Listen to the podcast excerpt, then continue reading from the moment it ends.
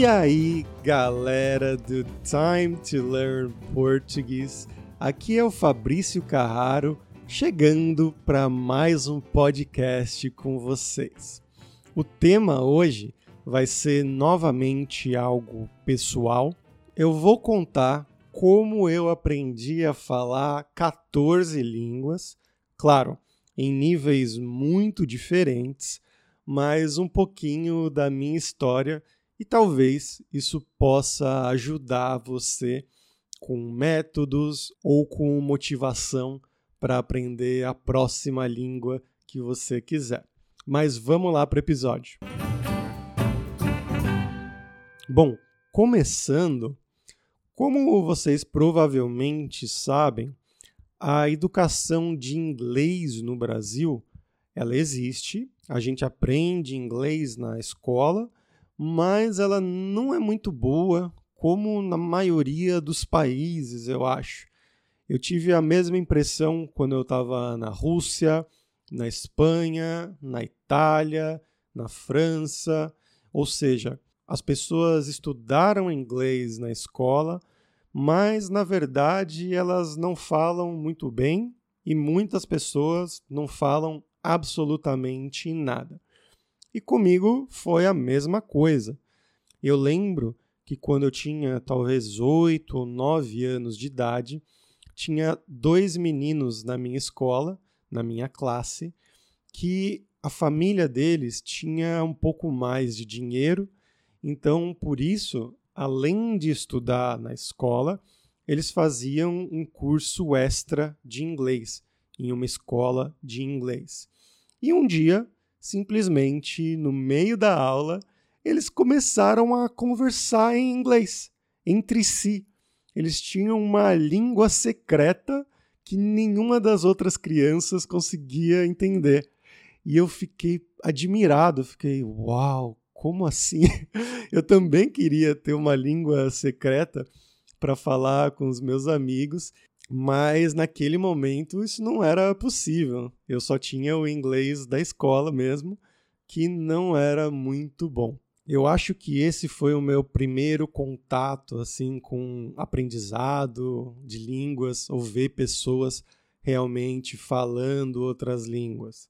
Eu já tinha viajado para o exterior. Eu, quando eu tinha seis anos de idade, eu fui para o México e para os Estados Unidos com os meus pais mas é, eu não falava absolutamente nada, obviamente. Só falava português com os meus pais e eu nem prestava atenção nas outras pessoas. Mas ver realmente pessoas brasileiras e ainda mais meus amigos da escola falando em outra língua foi uma coisa bem surpreendente, bem chocante. Mas nada aconteceu. Eu acho que o próximo contato mais interessante com línguas foi quando eu já tinha talvez uns 13 anos de idade. Eu, como a maioria dos meninos da minha idade, gostava muito de videogame.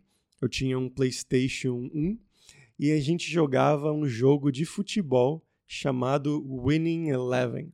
E essa versão, o Winning Eleven 2000, ela era toda em japonês. Então os menus do jogo eram em japonês, os nomes dos jogadores estavam também em japonês, então era difícil saber quem era quem. Se você começasse a jogar, você reconhecia: ah, esse é o Ronaldo, esse é o Roberto Carlos, esse é o Batistuta, mas no geral era difícil saber, porque estava tudo em japonês. E eu lembro que eu fui em uma banquinha de jornal que é um lugar onde você compra jornais, revistas, e lá tinha uma revista que ensinava ao alfabeto japonês. Nessa época, eu não sabia que o japonês tem três alfabetos, né, três formas de escrita, então eu só comprei a primeira revista que eu vi e, por sorte, era a revista que ensinava o katakana, que é o alfabeto usado pelos japoneses para escrever nomes estrangeiros. E como você pode adivinhar, os nomes dos jogadores são nomes estrangeiros e estavam escritos com esse alfabeto katakana. Então, pelas próximas semanas ou meses, o meu trabalho foi decifrar o nome de todos os jogadores lendo. Ou seja, eu aprendi o alfabeto katakana japonês, depois eu ia no jogo, tentava ler e adivinhar qual era aquele jogador, apagava o nome escrito em japonês e escrevia novamente com o alfabeto latino, o nosso alfabeto. Foi muito trabalho, mas, claro, eu era um adolescente, não tinha muita coisa para fazer, então foi bem divertido. Lógico, eu não aprendi japonês, mas foi um contato interessante com línguas também. Mas saindo da infância, indo já para o meio da minha adolescência, quando eu já tinha uns 15 anos, eu comecei a fazer uma escola de inglês, essas escolas específicas também, lá na minha cidade. Eu fazia aulas uma vez por semana depois da escola, eram quatro horas de aula uma vez por semana. Não era o suficiente, claro, mas eu tinha muito interesse, então eu jogava jogos de videogame em inglês, eu assistia seriados e filmes com o áudio em inglês, legenda em português, mas já me acostumava um pouco a escutar os sons da língua inglesa, as palavras da língua inglesa, e também eu tive muita sorte que nessa época tinha muitos fóruns e tinha o Mirk também, que era um comunicador antigo, como seria o Messenger ou o WhatsApp hoje em dia. E lá eu fiz vários amigos de outros países e podia escrever com eles em inglês. Isso ajudou bastante. Então, quando eu terminei a escola e fui entrar na universidade, o meu inglês já tinha um nível relativamente bom. E eu terminei o curso do nível B2 quando eu já estava na minha universidade no primeiro ano. Mas isso é só inglês, né? Quando que eu comecei a estudar as outras línguas? foi exatamente no final desse primeiro ano da universidade, no período das férias. Eu sempre tive um interesse e uma paixão realmente pela língua italiana, talvez porque a minha família é de origens italianas, então eu sempre tive isso muito próximo. A minha avó e o meu avô, eles nasceram em uma colônia italiana ali na região de São Paulo e crescendo, às vezes eles me ensinavam alguma palavrinha que eles aprenderam crescendo lá, ou também a minha avó todo domingo reunia a família para cozinhar uma lasanha, um nhoque, um espaguete, alguma coisa italiana. São memórias muito boas que eu tenho da minha infância. Os meus avós não falavam italiano, mas eles conheciam algumas palavras. E eu sempre tive esse interesse. Então, no final do primeiro ano da universidade, eu pedi para minha madrinha, ou seja, é a pessoa que os meus pais escolheram para tomar conta de mim se eles não pudessem, e ela também é minha tia, irmã da minha mãe. Eu pedi para ela comprar um curso de italiano para mim nas férias da universidade, como presente de aniversário. E ela me deu esse presente. Então, nessas férias, eu fiquei um mês indo todos os dias, de segunda a sexta, quatro ou cinco horas por dia, nessa escola de italiano para estudar, para aprender essa língua. E eu gostei muito desse método mais intensivo, que você estuda todos os dias, muitas horas, fala com as pessoas por algum tempo também. Foi muito legal. E claro, eu não ficava só nas coisas do curso. Quando eu terminei o curso, eu comecei a ver filmes italiano, ler livros em italiano, fazer amigos online para conversar em italiano e para mim é sempre um grande prazer usar essa língua, porque para mim é realmente a língua mais linda do mundo. Eu sou apaixonado pelo italiano. Logo depois disso, ainda na universidade, eu morava em uma república, que é uma casa compartilhada com outras pessoas, e lá um dos meus amigos, ele comprou um livro de russo para estudar russo, não sei porquê, mas ele chegou para mim um dia e perguntou: Fabrício, eu sei que você gosta de estudar outras línguas, você não quer estudar o russo junto comigo? Porque assim a gente pode se ajudar, né? Então eu falei, ah, claro, por que não? Eu não tinha nenhuma paixão, nada especial com o russo naquele momento, mas eu falei, ah, já que um amigo vai estudar também, é uma oportunidade para mim. E aí, depois de uns dois ou três meses, ele desistiu, parou de estudar e eu continuei.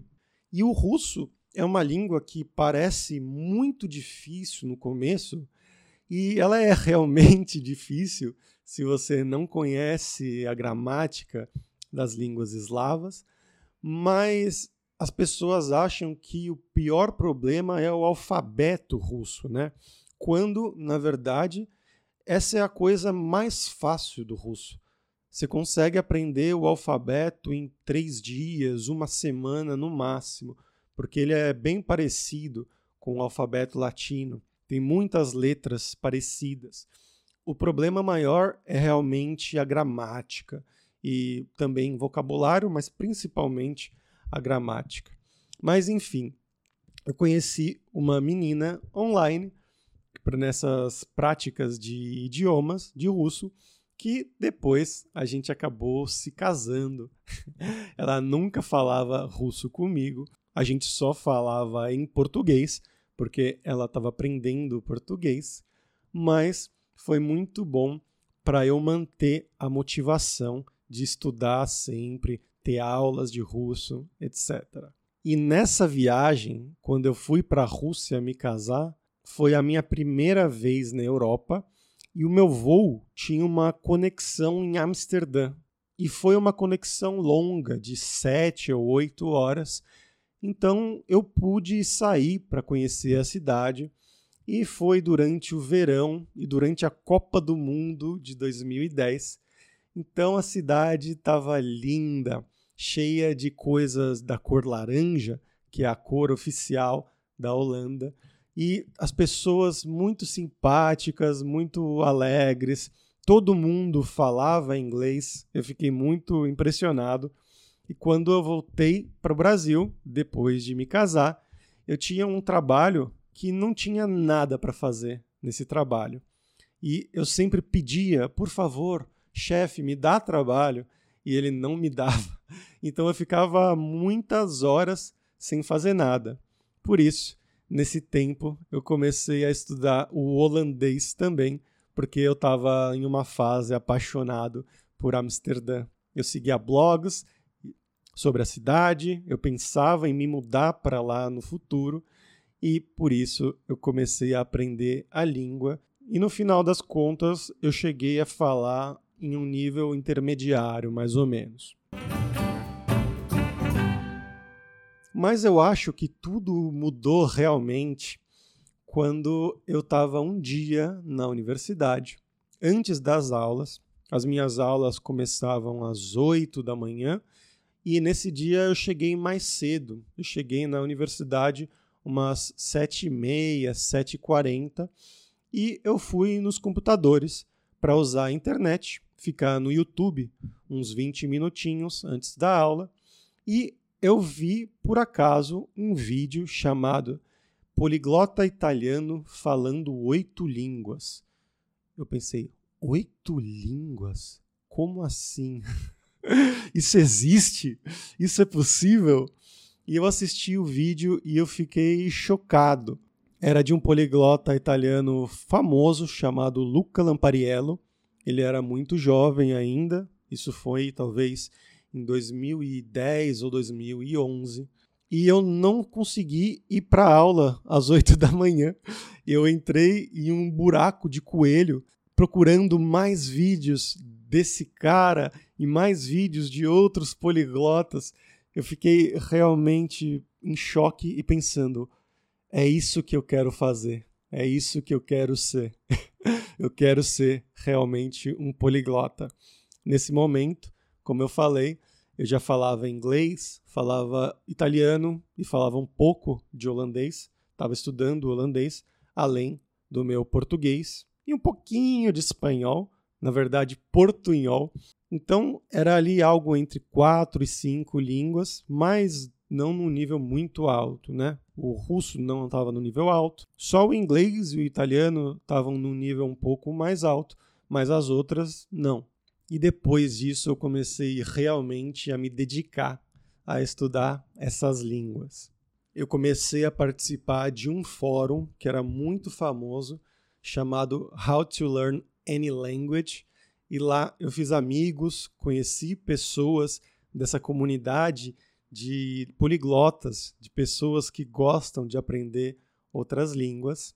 Conheci métodos melhores, porque até esse momento o meu método era pegar algum livro e tentar estudar o livro inteiro e assistir filmes, falar com pessoas mas depois eu conheci alguns métodos melhores.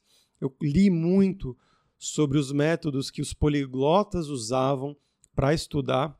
Conheci livros como Assimil, os audiobooks do Michel Thomas, conheci os flashcards do Anki e muitas outras coisas.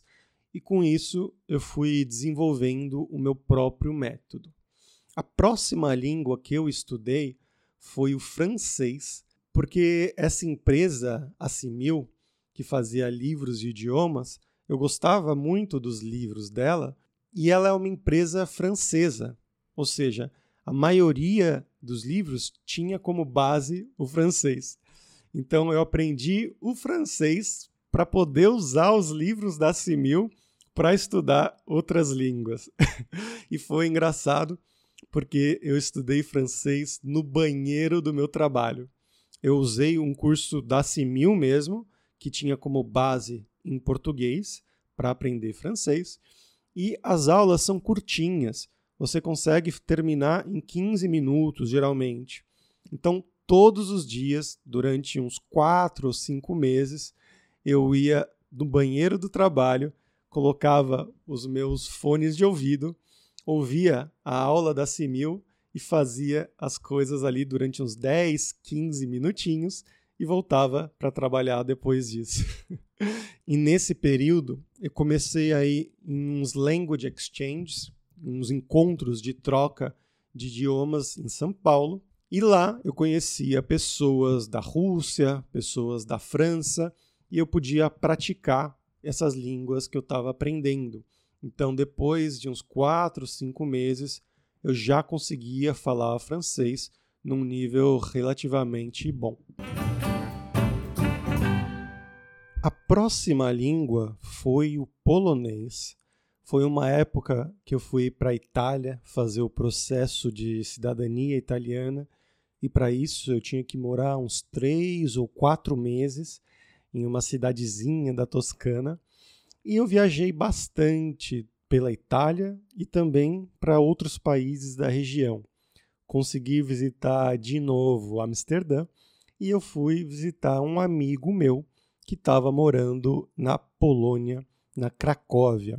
E ele tinha tentado por um bom tempo me convencer a estudar o polonês. E eu falava: não, já estudo russo, não precisa. Mas depois dessa viagem, eu gostei muito da Polônia das pessoas, da comida e da língua também. Então, quando eu voltei para a Itália, eu comecei oficialmente a estudar o polonês sozinho e, ao mesmo tempo, eu tentei estudar o alemão. Eu usei os livros dessa empresa, a Simil, e cada aula, como eu falei, é muito curtinha. Então, no primeiro dia, eu fazia uma aula de polonês e uma de alemão.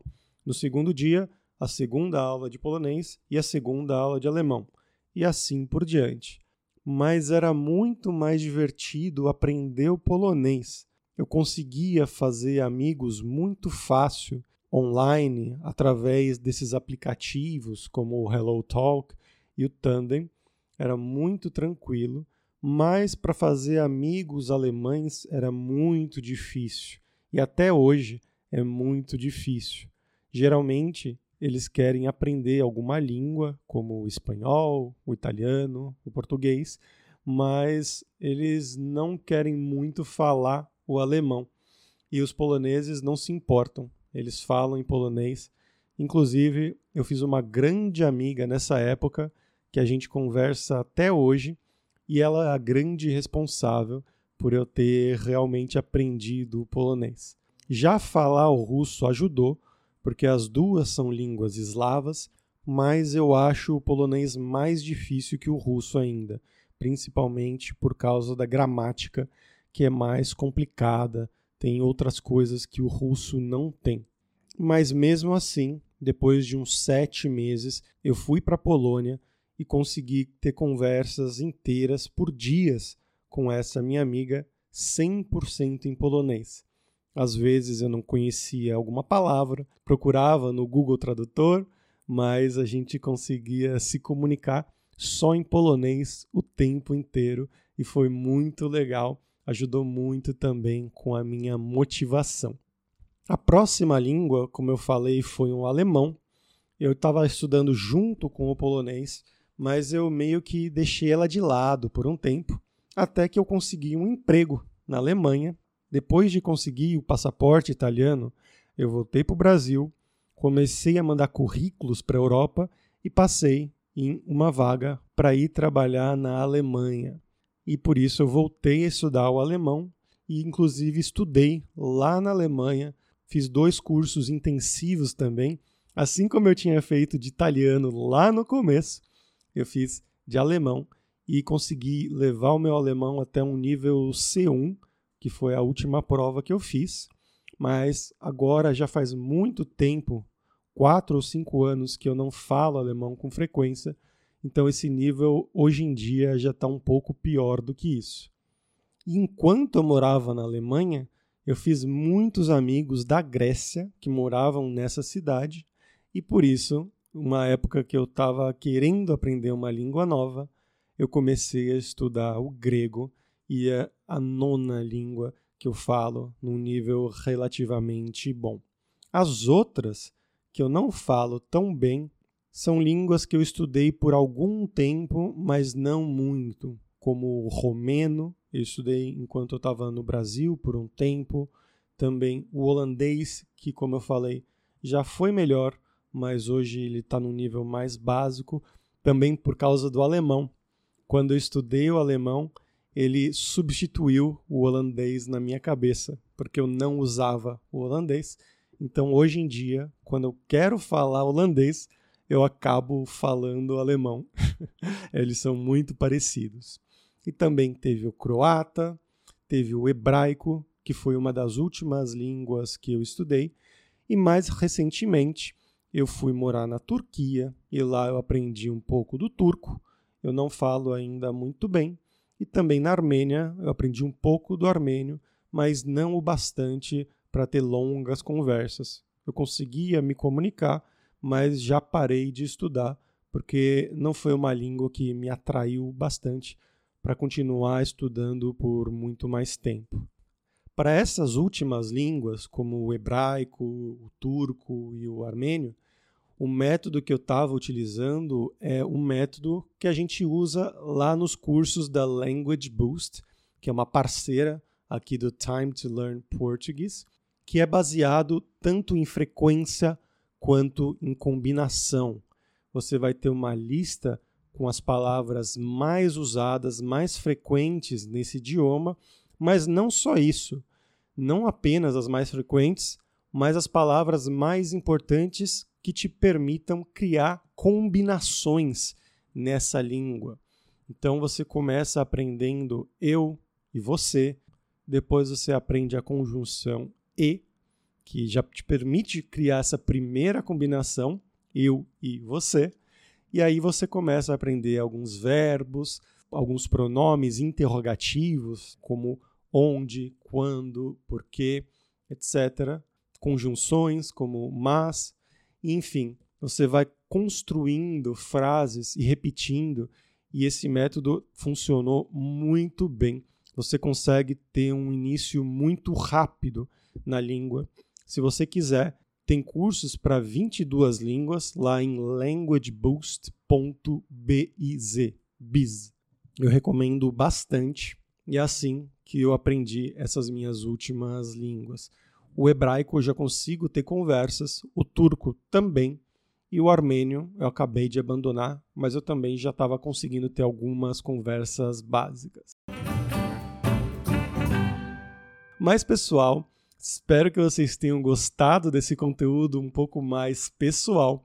Se você quiser a transcrição completa desse episódio e de todos os episódios do podcast Time to Learn Português, você pode me apoiar lá no patreon.com barra Time to Learn Português na categoria Amigo e você vai ter a transcrição completa em PDF, também uma lista das palavras mais importantes usadas nessa aula e também exercícios para você resolver e melhorar o seu português. Só ir lá no Patreon, que isso ajuda muito aqui o nosso canal, o nosso podcast. E a gente se vê semana que vem, aqui, sexta-feira, no podcast Time to Learn Português. Beleza, pessoal? Então, até a próxima. Tchau, tchau.